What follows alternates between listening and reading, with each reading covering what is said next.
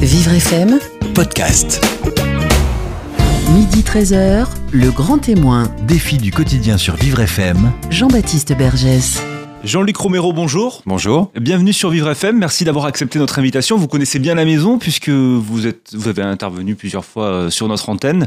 Euh, je rappelle, vous êtes euh, conseiller régional d'Île-de-France, maire adjoint du 12e arrondissement de Paris. Vous êtes aussi président de Élus locaux contre le SIDA, une association qui soutient et met en place des actions d'information, de prévention et d'action aussi à destination des élus, mais aussi des patients et du grand public. Depuis juin 2016, vous êtes aussi l'am- l'ambassadeur d'une Île-de-France sans SIDA. Parlera de toutes euh, vos actions, hein, puisque vous êtes aussi président de l'Association pour le droit de mourir dans, dans la dignité. Et puis vous êtes écrivain aujourd'hui, vous venez nous parler de vous, de votre vie, de votre parcours de vie et de ce livre que vous publiez aux éditions Michalon, euh, livre intitulé Survivant, mes 30 ans avec le sida, où vous revenez justement sur euh, cette cohabitation avec la maladie, puisque vous êtes atteint du virus du sida depuis les années 80. Vous êtes le, le premier homme politique à avoir dit que vous aviez cette maladie. Aujourd'hui, ce livre, en 2017, en quoi il était d'abord important pour vous, j'imagine qu'il était important, mais, mais pour notre société et pour, euh, pour l'avancée justement de la lutte contre le sida et de la perception du sida C'est vrai que j'ai voulu profiter un peu de ces 30 ans, puisque c'était en, en 87 que j'ai appris ma, ma séropositivité, donc ça fait exactement 30 ans cette année. Et je trouvais que c'était important parce que, euh, paradoxalement, il n'y a jamais eu autant de personnes qui vivent avec le VIH en France. 150 000 personnes, mais aussi dans le monde, 37 à 38 millions de personnes, et on n'en a jamais parlé aussi peu. Et euh, ce livre, c'était à la fois un témoignage, parce que cette maladie est invisible. Les personnes séropositives, paradoxalement, plus de mal à en parler qu'il y a 15 ou 20 ans, alors qu'à cette époque-là, euh, ils mouraient.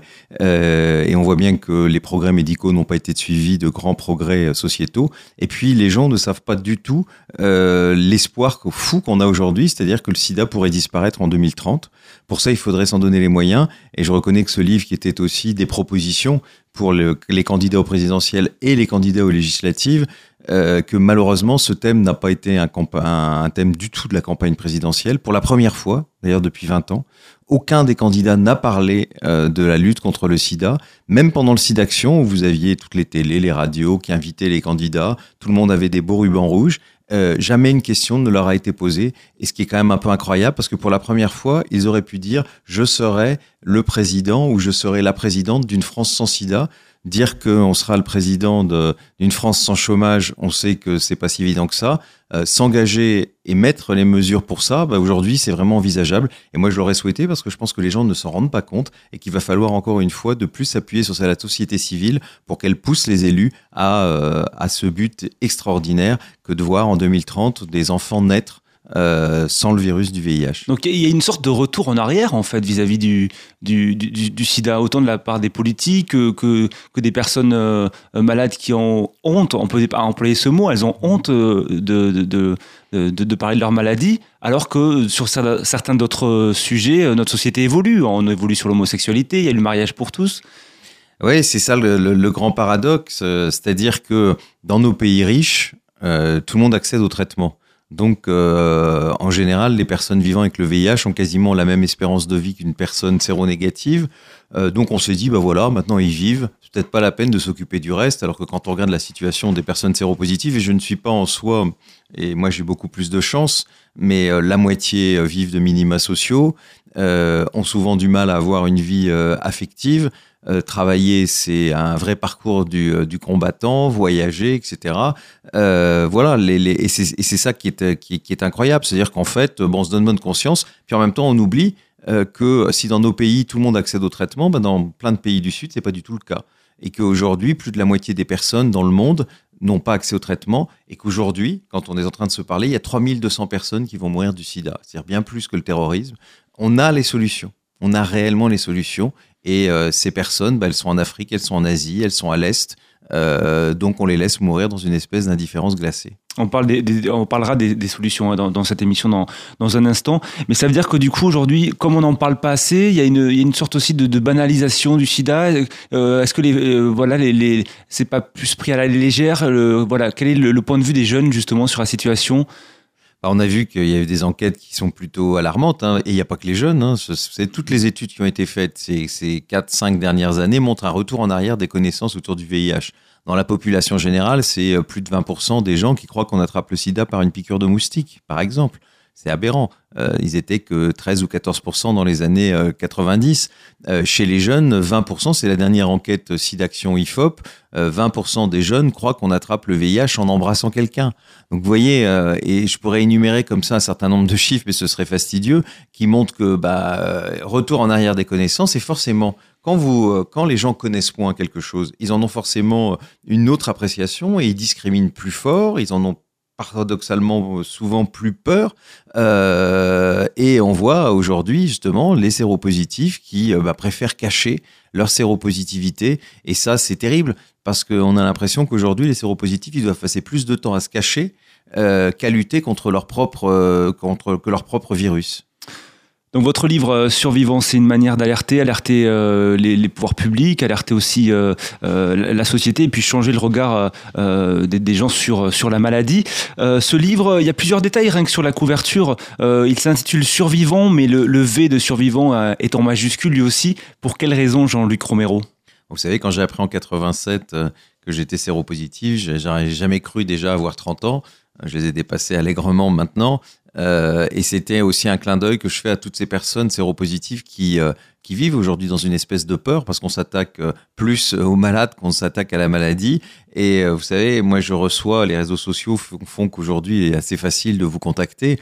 et je reçois depuis toujours beaucoup de témoignages de personnes séropositives, mais ce livre a déclenché une série de témoignages qui m'ont, voilà, vraiment sidéré, d'ailleurs à tel point que nous avons décidé, élus locaux contre le sida, de, faire un, livre pour le prochain 1er décembre, la journée mondiale contre le sida, dans lequel euh, vont pouvoir témoigner à visage découvert un certain nombre de personnes, parce qu'il y a une parole qui a besoin d'être libérée, euh, et il faut que notamment euh, les, personnes séropositives euh, arrêtent d'être dans une espèce de culpabilité. Et ça, ça m'a encore beaucoup surpris de voir que c'était à ce point-là. Je savais, pour le vivre au quotidien et pour être un militant depuis longtemps, mais les réactions que j'ai eues ces derniers temps, des personnes que j'ai rencontrées, parce que leurs histoires étaient tellement ahurissantes, tellement tristes, que de penser qu'en 2007, on est encore, encore là, alors que je vous dis, on pourrait être une France sans sida. Eh bien, aujourd'hui, euh, dans un pays comme le nôtre, où on est soigné, où on peut vivre avec le, le, VIH, euh, les gens sont dans l'invisibilité, dans, dans espèces de peur, parce que cette maladie, elle est taboue et plutôt même de dire, elle est, euh, ça reste une maladie honteuse. Vous l'avez dit, Jean, Jean-Luc Romero, vous, à l'époque, lorsque vous avez appris votre séropositivité, vous ne pensiez pas aller au-delà des 30 ans. vous vous sentez comme un miraculé aujourd'hui?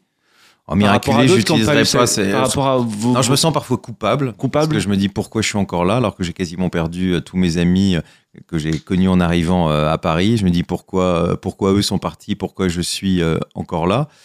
donc c'est parfois difficile à porter parce que moi j'ai perdu, voilà, tous les amis que j'ai connus à Paris. quand je suis arrivé, moi j'arrivais de ma province, j'arrivais de Béthune dans le Pas-de-Calais. Je m'étais fait un réseau d'amis. C'est déjà pas facile d'assumer ma propre homosexualité. J'avais un réseau d'amis. Et puis bah, tous ces amis avec qui j'ai commencé un peu ma vie euh, aujourd'hui sont morts et c'est sûr que c'est quelque chose de, de, lourd à porter.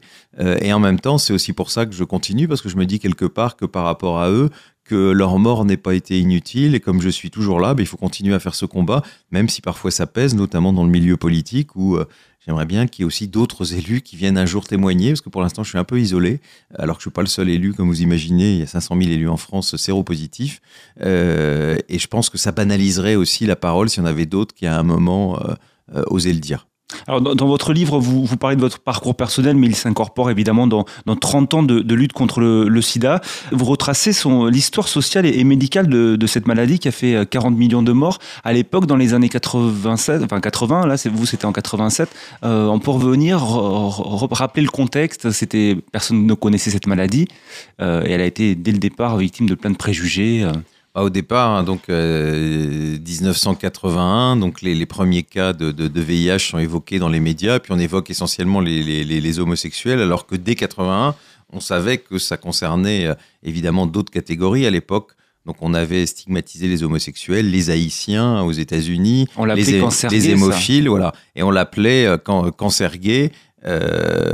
jusque quasiment les, les années 85-86 contre toute, contre toute réalité. Donc une stigmatisation très forte, euh, une indifférence des politiques. faut quand même savoir qu'aux États-Unis, où des militants se sont mobilisés, des militants gays se sont mobilisés euh, dès 80 et ont créé leur association officiellement en janvier 82, euh, ils alertaient le maire de New York, qui était en plus homosexuel, même s'il ne s'assumait pas, et euh, il a refusé pendant, des, pendant plusieurs années euh, de recevoir euh, la première association de lutte contre le sida et de prendre des mesures qui pourtant s'imposaient à l'époque. Je rappelle que Reagan a été aussi dans le déni, puisqu'il a dit la première fois réellement, et il est vraiment intervenu sur le VIH qu'en 87, et pas très loin, puisque dans notre propre pays, le président de la République, qui était François Mitterrand, n'a dit aussi le mot sida que pour la première fois en 87, c'est-à-dire six ans après les, les, les, premiers cas qui ont été évoqués euh, dans les, dans les médias et à un moment où on savait qu'il y avait une hécatombe euh, terrible euh, dans une partie de la population et notamment chez, euh, chez les homosexuels. Donc c'est les, les, les, gays qui ont dû porter au départ cette maladie bien seuls et ça on l'a oublié dans des conditions terribles, des hôpitaux qui refusaient de recevoir des gens, euh, des personnes qui dans leur chambre étaient quasiment isolées parce qu'on n'osait même pas leur apporter leur plateau repas, alors qu'on savait très bien que ça se transmettait pas juste comme ça par l'air. Et été une situation qu'on a, qu'on a oublié que euh, D'ailleurs, le, film qui doit sortir bientôt, euh, qui est passé à Cannes récemment et qui raconte un peu l'histoire d'Act Up et euh, l'histoire de ses débuts de, l'épidémie, rappellera notamment aux plus jeunes à quel point le début de l'épidémie a été compliqué parce que personne ne voulait s'en occuper et que c'est des militants qui ont dû seuls bah, prendre en charge notamment la mort de beaucoup de leurs amis. Et c'est ce que ces différentes actions aussi, c'est ce que vous faites vous au quotidien à, à travers euh, vos différentes fonctions. Restez avec nous, euh, Jean-Luc Romero. Euh, vous êtes le grand témoin du jour sur Vivre FM. On marque une courte pause et on revient juste après pour continuer de, de parler de, de, votre parcours de vie et de ce livre que vous venez nous présenter. Il s'intitule Survivant, mes 30 ans avec le sida. Il est publié aux éditions Michalon. Midi 13h, le grand témoin. Défi du quotidien sur Vivre FM. Jean-Baptiste Bergès. Notre invité aujourd'hui sur Vivre FM jusqu'à 13h s'appelle Jean-Luc Romero. Vous venez nous présenter votre ouvrage qui vient de sortir chez Michalon. Il s'intitule Survivant, mes 30 ans avec le sida. Vous revenez justement euh, sur votre cohabitation avec la maladie puisque euh, vous, êtes, euh, vous avez appris votre séropositivité en 1987. C'est le début de l'épidémie. Depuis, vous vivez avec elle. Vous êtes aussi, vous êtes aussi engagé dans la, lutte contre le sida et dans la, prévention. Et, c'est l'occasion ce livre de, surtout de, parler du sida, qui est malheureusement aujourd'hui en 2007, qui a l'air toujours d'être un tabou. Oui, mais je vous dis, c'est ça le, le, grand paradoxe, c'est-à-dire qu'on en a parlé beaucoup à une époque où ça concernait en fait peu de gens, euh, mais où évidemment les, morts spectaculaires qu'on voyait à ce moment-là, qui étaient absolument terribles, euh, faisaient qu'il y avait une certaine mobilisation, une mobilisation des médias, et puis à un moment enfin la mobilisation politique à partir des années 88-89. Euh, 87 pour la pour pour euh, pour la France mais mais voilà c'est je vous dis c'est ce paradoxe incroyable que euh, aujourd'hui euh, d'avoir à la fois autant de gens d'avoir des solutions pour éradiquer le VIH et de n'avoir euh, plus de discours politique plus de discours médiatiques hormis entre le SIDAction en France et la journée du 1er décembre, qui est la journée mondiale contre le sida, où là, tout le monde en parle un peu. Et puis le reste de l'année, ben, on fait comme si ça n'existait pas, et puis on oublie tous ces gens qui meurent pas très loin de chez nous. Alors vous, aujourd'hui, vous êtes euh, conseiller régional d'Île-de-France et maire adjoint du 12e arrondissement.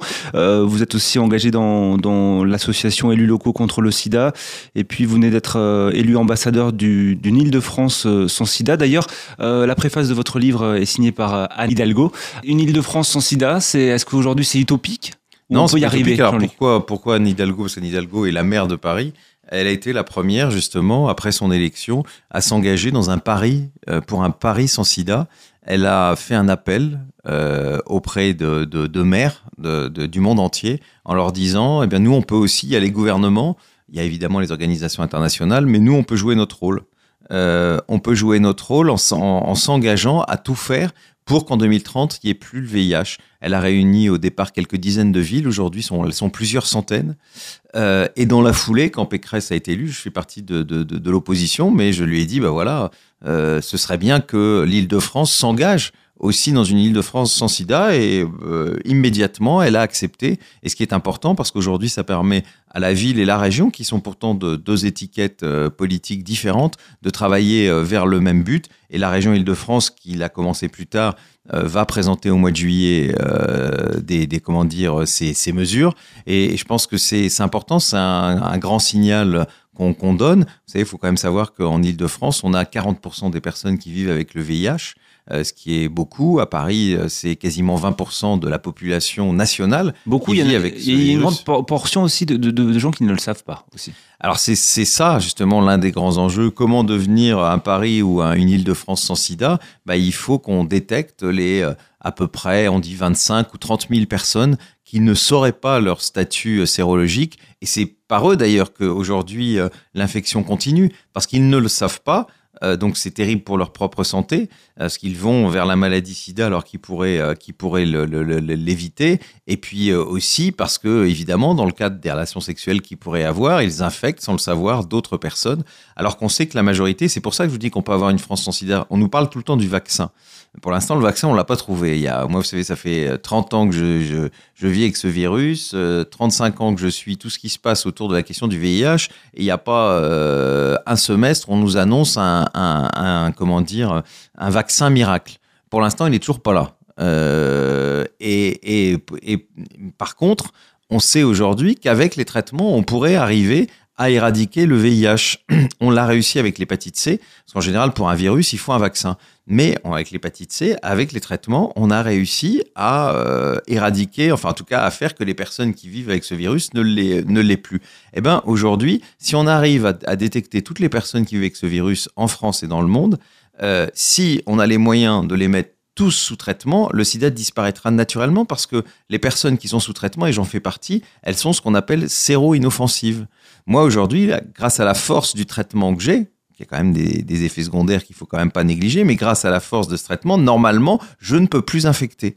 Et donc, vous imaginez, demain, quand on aura mis sous traitement tout le monde, bah, le sida va disparaître naturellement. C'est pour ça que c'est un objectif absolument faisable, même sans vaccin, alors qu'on entend toujours que le sida disparaîtra avec le vaccin. Dans la réalité des choses, peut-être, hein, si je serais très heureux qu'il y, ait un vaccin très rapidement, curatif ou préventif, mais en tout cas pour l'instant, on est sûr qu'avec les traitements qu'on a aujourd'hui, on peut faire disparaître le VIH si on s'en donne les moyens. D'où l'importance vraiment d'aller se faire dépister.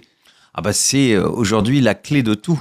Et dans un pays comme le nôtre, où on est au bord d'être dans une France sans sida, vraiment, on n'est pas très loin, euh, puisqu'on a en gros 84% des, personnes euh, qui savent leur, statut sérologique.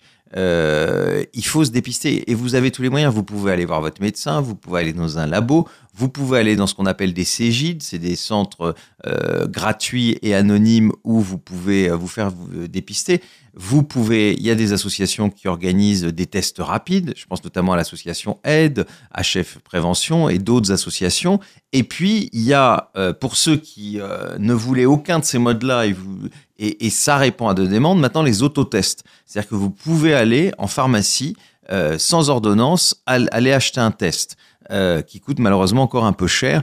Et euh, c'est justement euh, l'intérêt qu'aura Paris sans sida, l'Île-de-France sans sida, où nous allons, nous en tout cas, acheter beaucoup de tests pour les redistribuer aux associations, parce qu'il n'est pas normal que les gens payent 28 euros pour, pour un, test du VIH. Et ces tests sont aussi fiables que...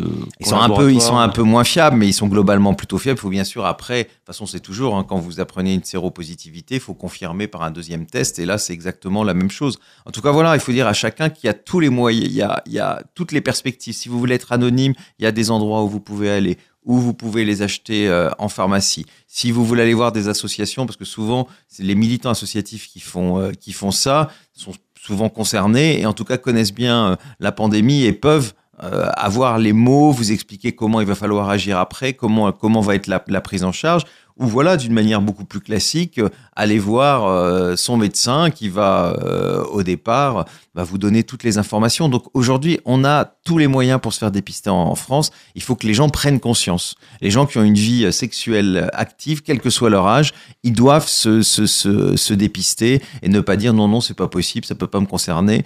ça, ça peut concerner tout le monde. Quel que soit leur âge, quelle que soit leur sexualité.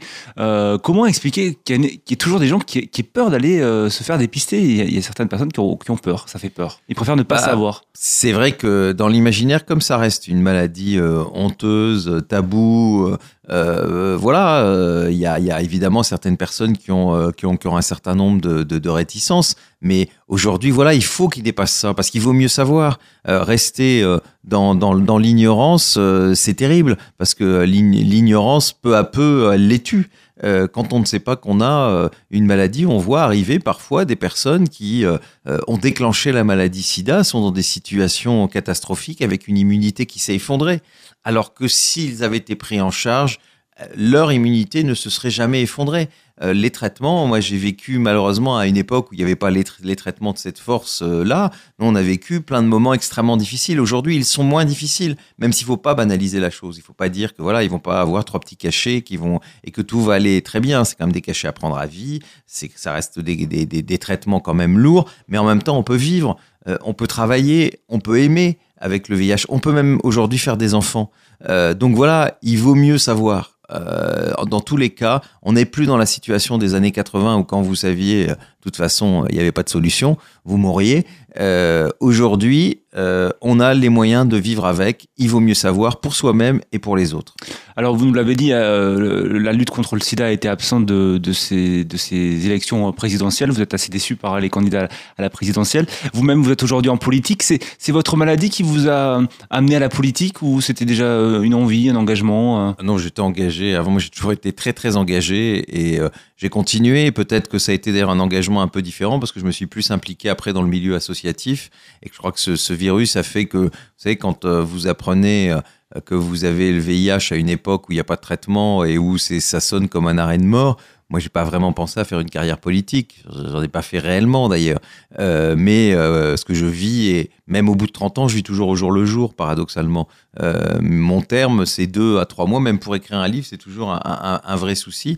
Parce que, vous savez, maintenant, les éditeurs, ils veulent savoir un an, deux ans à l'avance si vous allez faire un livre. Moi, en général, euh, mon livre, il faut qu'il sorte dans les quatre mois, ce qui devient de plus en plus compliqué, parce que j'ai beaucoup de mal à, avoir un horizon, euh, un horizon lointain. Ça, c'est les restes un peu de cette époque euh, compliquée parce qu'on voilà, on se croit toujours survivant et on se dit que le lendemain, on sera peut-être plus là.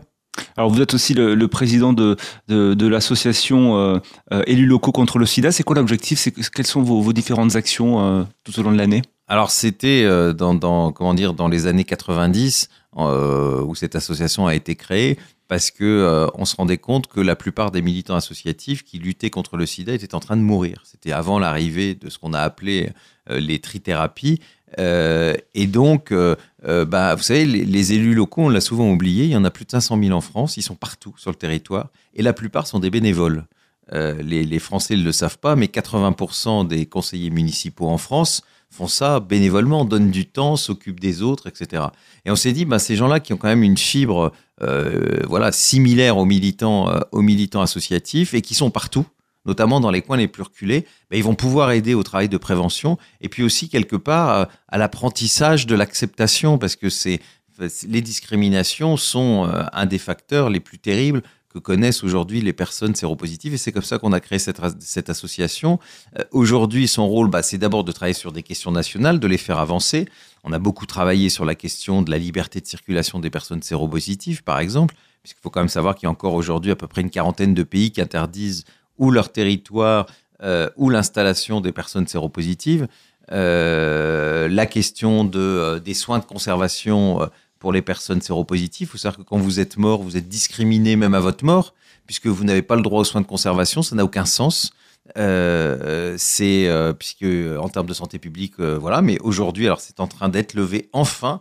Euh, donc on espère, il manque un décret pour que ce soit levé. Donc j'espère que le nouveau président va terminer le travail qu'a commencé euh, Marisol, euh, Marisol Touraine. Donc on travaille là-dessus, sur ces questions nationales. Et puis sur le terrain, bah, on travaille à aider notamment les associations parce que, parce que sur le terrain, c'est extrêmement, ça reste voilà, extrêmement difficile et qu'une mairie, elle a plein de moyens même un département, une région, ne serait-ce que des moyens de communication.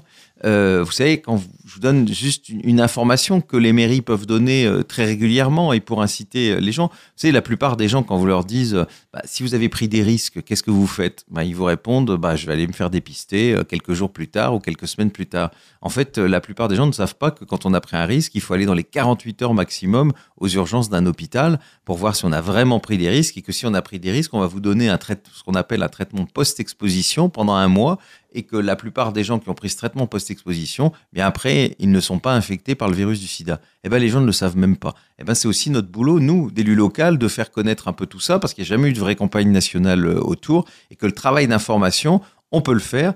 Et puis, le, voilà, le travail autour du dépistage. Avec nous, symboliquement, on demande que les élus, une fois par an, fassent un dépistage dans leur, dans leur mairie et qu'ils y participent eux-mêmes pour montrer l'exemple. Il ne s'agit évidemment pas qu'ils donnent le résultat du dépistage, mais en tout cas qu'ils organisent notamment des dépistages rapides.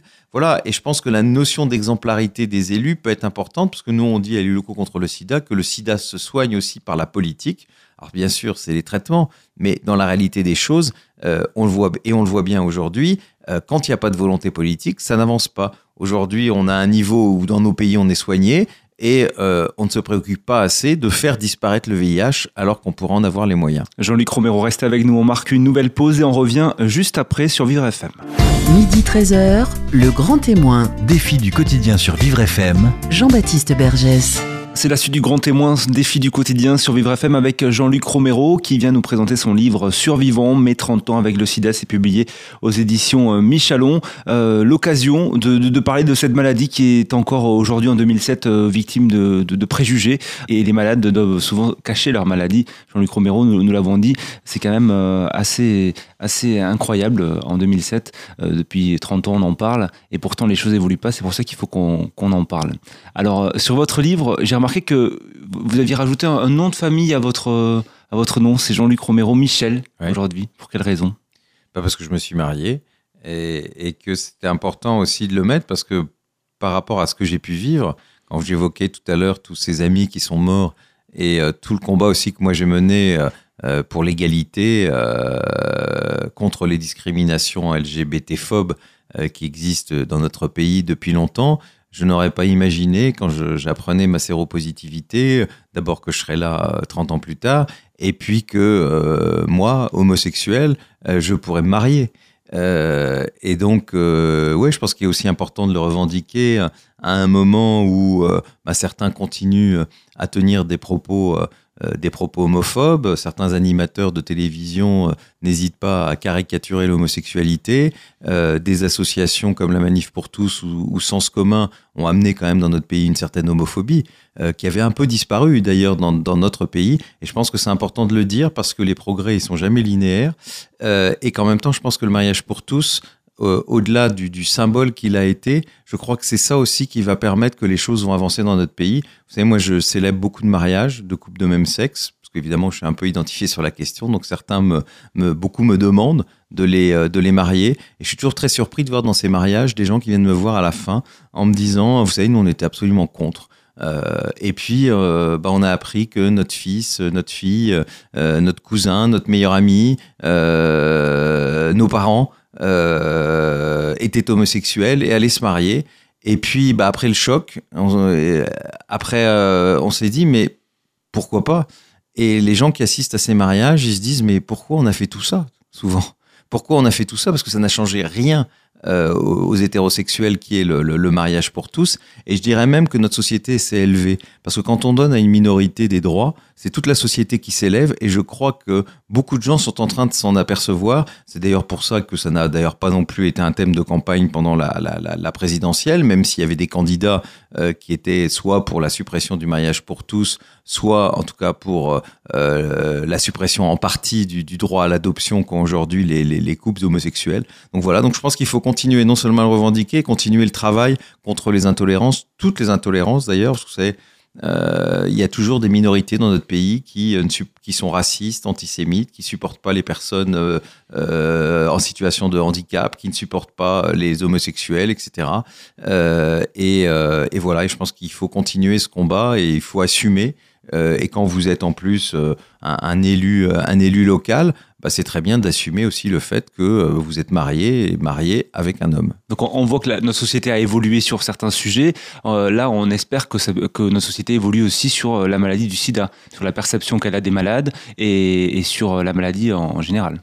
Bah là, on a un grand travail, hein, qui est un travail général. Vous savez, les discriminations liées à l'état de santé, c'est pas seulement les séropositifs qui la, qui la subissent, c'est beaucoup de personnes, et notamment toutes les personnes en situation de handicap. Et là, il y a un regard qui n'a pas suffisamment changé dans, notre pays, alors que euh, y a énormément, regardez rien que sur la maladie, euh, il y a énormément de personnes qui, dans notre pays, vivent avec des pathologies de longue durée. Euh, on voit que rien n'est adapté, euh, notre droit social n'est pas adapté, ni au handicap, euh, ni à la maladie. Euh, les personnes qui ont un cancer, qui ont eu un cancer, Ouais. qui sont guéries, c'est une vraie problématique pour tout à fait. un prêt à la banque. Bien sûr. pour- Même s'il y a eu quelques améliorations dans la loi de santé publique, mais regardez par exemple pour les personnes séropositives, alors qu'aujourd'hui on sait qu'ils ont la même espérance de vie que les personnes séronégatives. Eh ben moi j'ai jamais pu contracter un prêt pour faire un, un- pour faire un achat immobilier, surtout qu'en plus à Paris les appartements sont un peu plus chers qu'en province. Vous vous rendez compte, c'est absolument scandaleux parce que euh, aujourd'hui, une personne qui apprend jeune qu'elle est séropositive, en quoi une banque ou ou des assurances vont prendre un risque en lui faisant un prêt? Eh bien, elle ne peut toujours pas, ou en tout cas dans des conditions exorbitantes, euh, qui font que dans les villes où l'immobilier est très cher, c'est quasiment impossible. Alors dans, ce livre-là, vous, revenez sur votre euh, cohabitation avec la maladie. Est-ce que ça a été dur, euh, Jean-Luc euh, Romero, de, de, refouiller dans le passé, d'écrire un petit peu vo- votre histoire? Oui et non, c'est un, un livre comme ça sur lequel on revient, même si ce livre c'est aussi l'histoire du VIH hein, d'abord, et mon, mon cas n'est qu'une illustration de tout ça. Évidemment, c'est dur de penser à toutes celles et tous ceux qui sont morts. Euh, mais en même temps, c'est ça, c'est nécessaire, c'est ce qui vous fait, euh, c'est ce qui vous fait avancer. Mais vous vous dites oui, euh, que, que d'injustice. pourquoi sont-ils partis si vite et d'une manière aussi, aussi violente? Parce qu'il faut oublier, et ce qui d'ailleurs est aussi un peu à l'origine de mon, de, mon combat pour le droit de mourir dans la dignité, euh, beaucoup sont quand même morts dans des conditions incroyables. Et c'est vrai qu'en parlant de certains, en me rappelant de, de, l'histoire de certains de, de, mes amis, bien sûr que c'est quelque chose de violent, mais je crois que c'est nécessaire d'en parler. C'est nécessaire, d'abord ça me fait du bien, moi personnellement, donc c'était déjà pas mal. Et, euh, et je pense que euh, honorer celles et ceux qui sont morts et qui, euh, qui nous permettent de continuer, je crois que c'est important. Aujourd'hui, vous, vous êtes dans, dans- vous vivez dans quel état d'esprit? Vous dites dans votre lit que vous avez plus cette épée de, de Damoclès sur la tête que vous, vous avez pu avoir euh, il y a quelques années. Je l'ai forcément moins. Mais en même temps, vous voyez, paradoxalement, euh, je, je pense que toujours tout est éphémère. C'est-à-dire peut-être pour ça que ce virus a peut-être été une chance. Enfin, je, je- si je fais attention dans la manière de dire ça, mais je pense que j'aurais pas eu la même vie sans ce virus. C'est-à-dire que ce virus, très tôt, m'a obligé à, penser que je pouvais mourir. Et quand vous pensez très jeune que euh, la mort est là, bah, vous avez une autre façon de vivre votre vie. C'est-à-dire que vous la vivez beaucoup plus intensément. Et je crois que j'ai vécu ma vie beaucoup plus intensément que si je n'avais pas eu ce virus. Et je pense que peut-être aussi, j'ai peut-être aimé euh, autrement et j'ai peut-être peut-être fait plus attention euh, aux gens que j'aime parce que je sais que voilà, tout ça doit se terminer à un moment et ça vous donne d'autres cette force, cette force à mon avis euh, euh, de vivre, d'où ce grand V euh, sur la couverture du livre. Jean-Luc Romero Michel reste avec nous. On va donner la parole à, nos auditeurs maintenant. Ils ont été nombreux à nous envoyer des, questions. Ça va être l'occasion justement de, de combattre quelques préjugés, quelques idées reçues autour de la maladie du sida. Et on a une première question d'Antoine de Meudon qui vous demande, Jean-Luc Romero, s'il existe des vaccins de prévention. Ben justement, c'est le grand problème de, de, ces vaccins, c'est qu'on nous annonce sans arrêt des vaccins et préventifs et curatifs, donc qui pourraient aussi toucher des personnes comme, comme moi, qu'on nous, qu'on nous parle de tas d'essais qui sont euh, prometteurs, sauf qu'à la minute où on se parle, aujourd'hui, il n'y a pas un vaccin euh, qui, euh, préventif efficace, ni un vaccin curatif.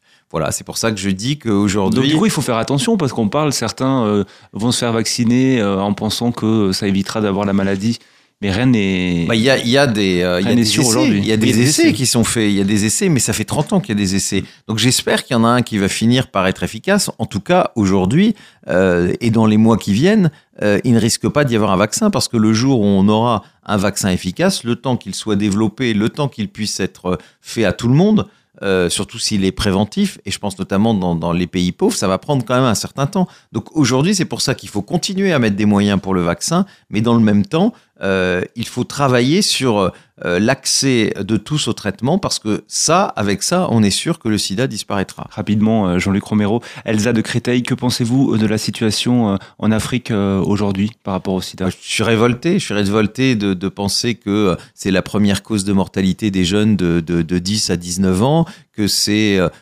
pareil pour, pour les femmes. Euh, c'est pas normal qu'en 2017, des gens meurent euh, du, VIH alors qu'on pourrait éviter qu'ils meurent. Martin, Paris 4, comment révéler notre séropositivité à notre nouveau partenaire sans le faire fuir? C'est une problématique. Ça, j'ai malheureusement pas de solution miracle. Je sais que c'est un des problèmes, je le disais tout à l'heure, et c'est ce que chacun doit imaginer. En plus, aujourd'hui, une personne séropositive sous traitement, qui a donc en fait une charge virale qui est contrôlée, elle ne peut pas infecter. Donc voilà, c'est peut-être aussi un des arguments à expliquer aujourd'hui. L'épidémie a changé. Et puis vous savez, euh, voilà, quand on, quand on aime, euh, eh bien c'est pas parce qu'une personne a une maladie euh, ou un, un virus qu'il faut la fuir. Donc en tout cas, ce qui est important, c'est d'en parler et ah bah, d'avouer. Oui, de toute façon, avec votre partenaire, à un moment, il faut en parler. Mais je sais, pour l'avoir vécu euh, à plusieurs reprises dans ma vie, que c'est quelque chose évidemment de très difficile. Mais vous savez, il faut le dire souvent le plus vite possible. Parce que euh, après, c'est des, quand quelqu'un auquel vous êtes attaché s'en va au bout de quelques mois, c'est quelque chose d'extrêmement violent. Donc autant le faire au début, on souffre un peu, mais à la limite, cette, cette, personne ne vaut pas la peine. Jean-Luc Romero Michel, je vous remercie beaucoup d'être euh, venu témoigner sur l'antenne de Vivre FM. Vous étiez notre grand témoin aujourd'hui. Je rappelle votre livre qui est sorti chez Michalon. Il s'intitule Survivant, mes 30 ans avec le sida, préfacé par la maire de Paris, Anne Hidalgo. Merci beaucoup Jean-Luc Romero. Beaucoup. Au revoir. FM